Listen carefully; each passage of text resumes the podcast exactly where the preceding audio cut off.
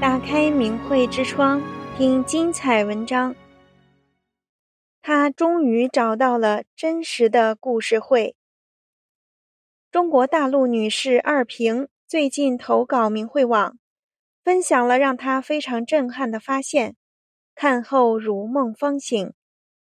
二平说，自己小时候上学时爱看故事会，那时的课外读物不多。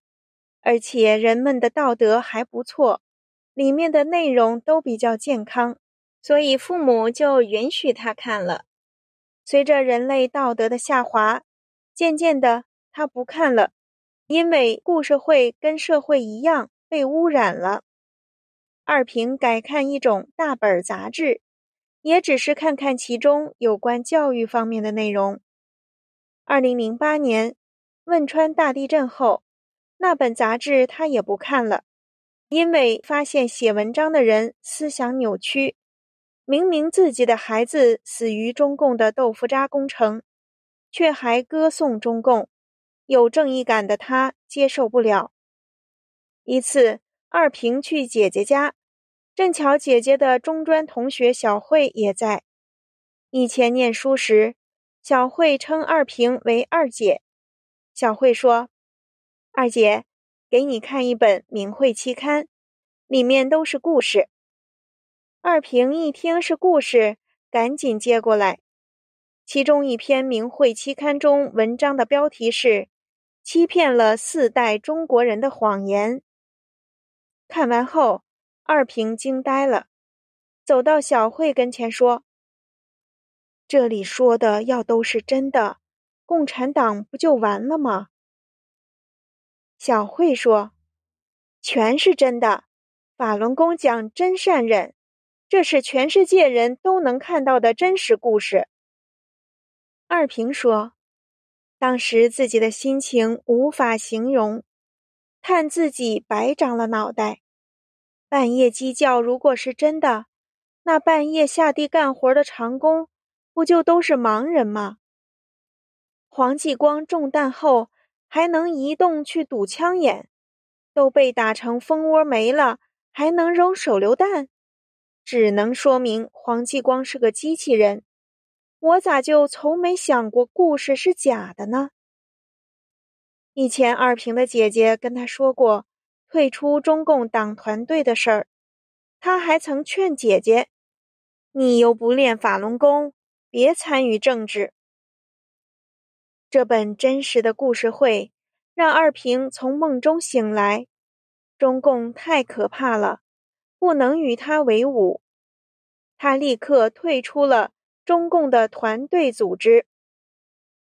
最后，二平说：“在此谢谢法轮功的故事会，也就是法轮功真相，里面的故事偏偏使我受益。”让我看到了真实的太阳和月光，看到人间真实的一切，看到灾难中逃生的路。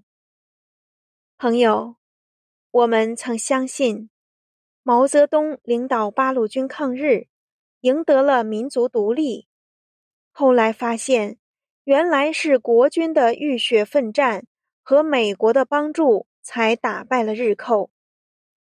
我们曾相信，红军长征去陕北是为抗日，后来发现陕北没有日寇，去陕北是为了逃命和求得苏俄援救。我们曾相信，抗美援朝是保家卫国，后来得知联合国军队根本不是要侵略中国，而是要阻止战犯金日成吞并韩国。我们曾相信，饿死约四千万的大饥荒，是因为天灾及苏联逼账。后来发现，那些年风调雨顺，是毛泽东发起的大跃进、超英赶美及支援世界革命造成的。我们曾相信，对越反击战是自卫反击。后来发现，是因为越南推翻柬埔寨。波尔布特政权引起了中共的不满，而这个政权又叫红色高棉恶魔集团，杀害了近三分之一的本国人，其中包括二十万华人。我们曾相信美国打伊拉克是为了石油，后来发现伊拉克最大的油田合同被中石化拿去了。